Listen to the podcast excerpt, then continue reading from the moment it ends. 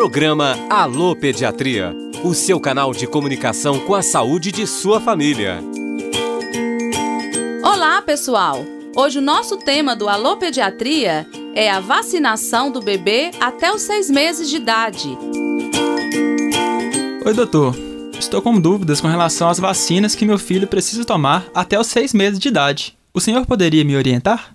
Ah, sim. É muito importante se informar sobre isso mesmo, Gabriel. Até os seis meses, a vacinação deve ser assim, não considerando situações especiais que possam contraindicar alguma vacina. Toda criança deve receber uma dose de BCG e de hepatite, se possível, ainda na maternidade. Além dessas duas vacinas, a criança deve ser vacinada no segundo, terceiro, quarto, quinto e sexto mês de vida. São muitas vacinas, não é mesmo? Todas estão detalhadas no calendário de vacinação do Ministério da Saúde. Realmente são muitas vacinas. Vou conferir no calendário direitinho. E doutor, ouvimos falar que as vacinas podem gerar reações. É verdade? Sim, é verdade, sendo mais comum as reações à vacina pentavalente dada aos 2, 4 e 6 meses de idade, principalmente devido aos componentes da vacina contra coqueluche. A febre normalmente é a reação mais esperada e podemos tratá-la com algum antitérmico comum.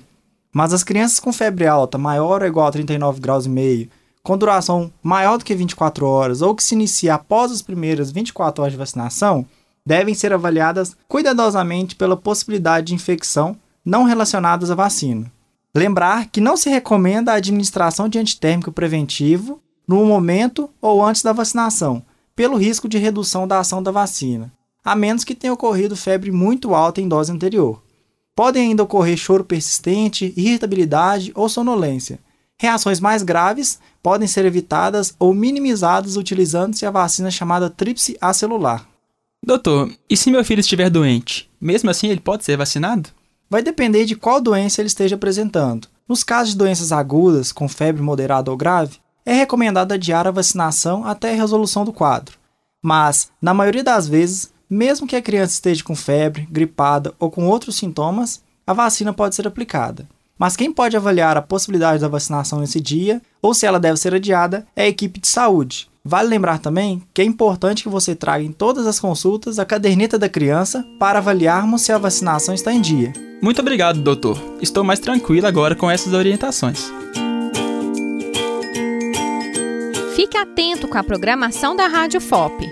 Temos outras dicas de saúde para você e a sua família. Alô Pediatria. Apresentação: Gabriel Pessoa e Breno Faria. Captação de áudio e edição: João Lucas Palma. Sonoplastia: Cimei Gonderim. Direção de rádio: Danilo Nonato e Gláucio Santos. Produção: Saúde no Ar. Informação em saúde pelas ondas do rádio. Coordenação geral: Professora Aline Joyce Nicolato e Professora Kerlane Gouveia.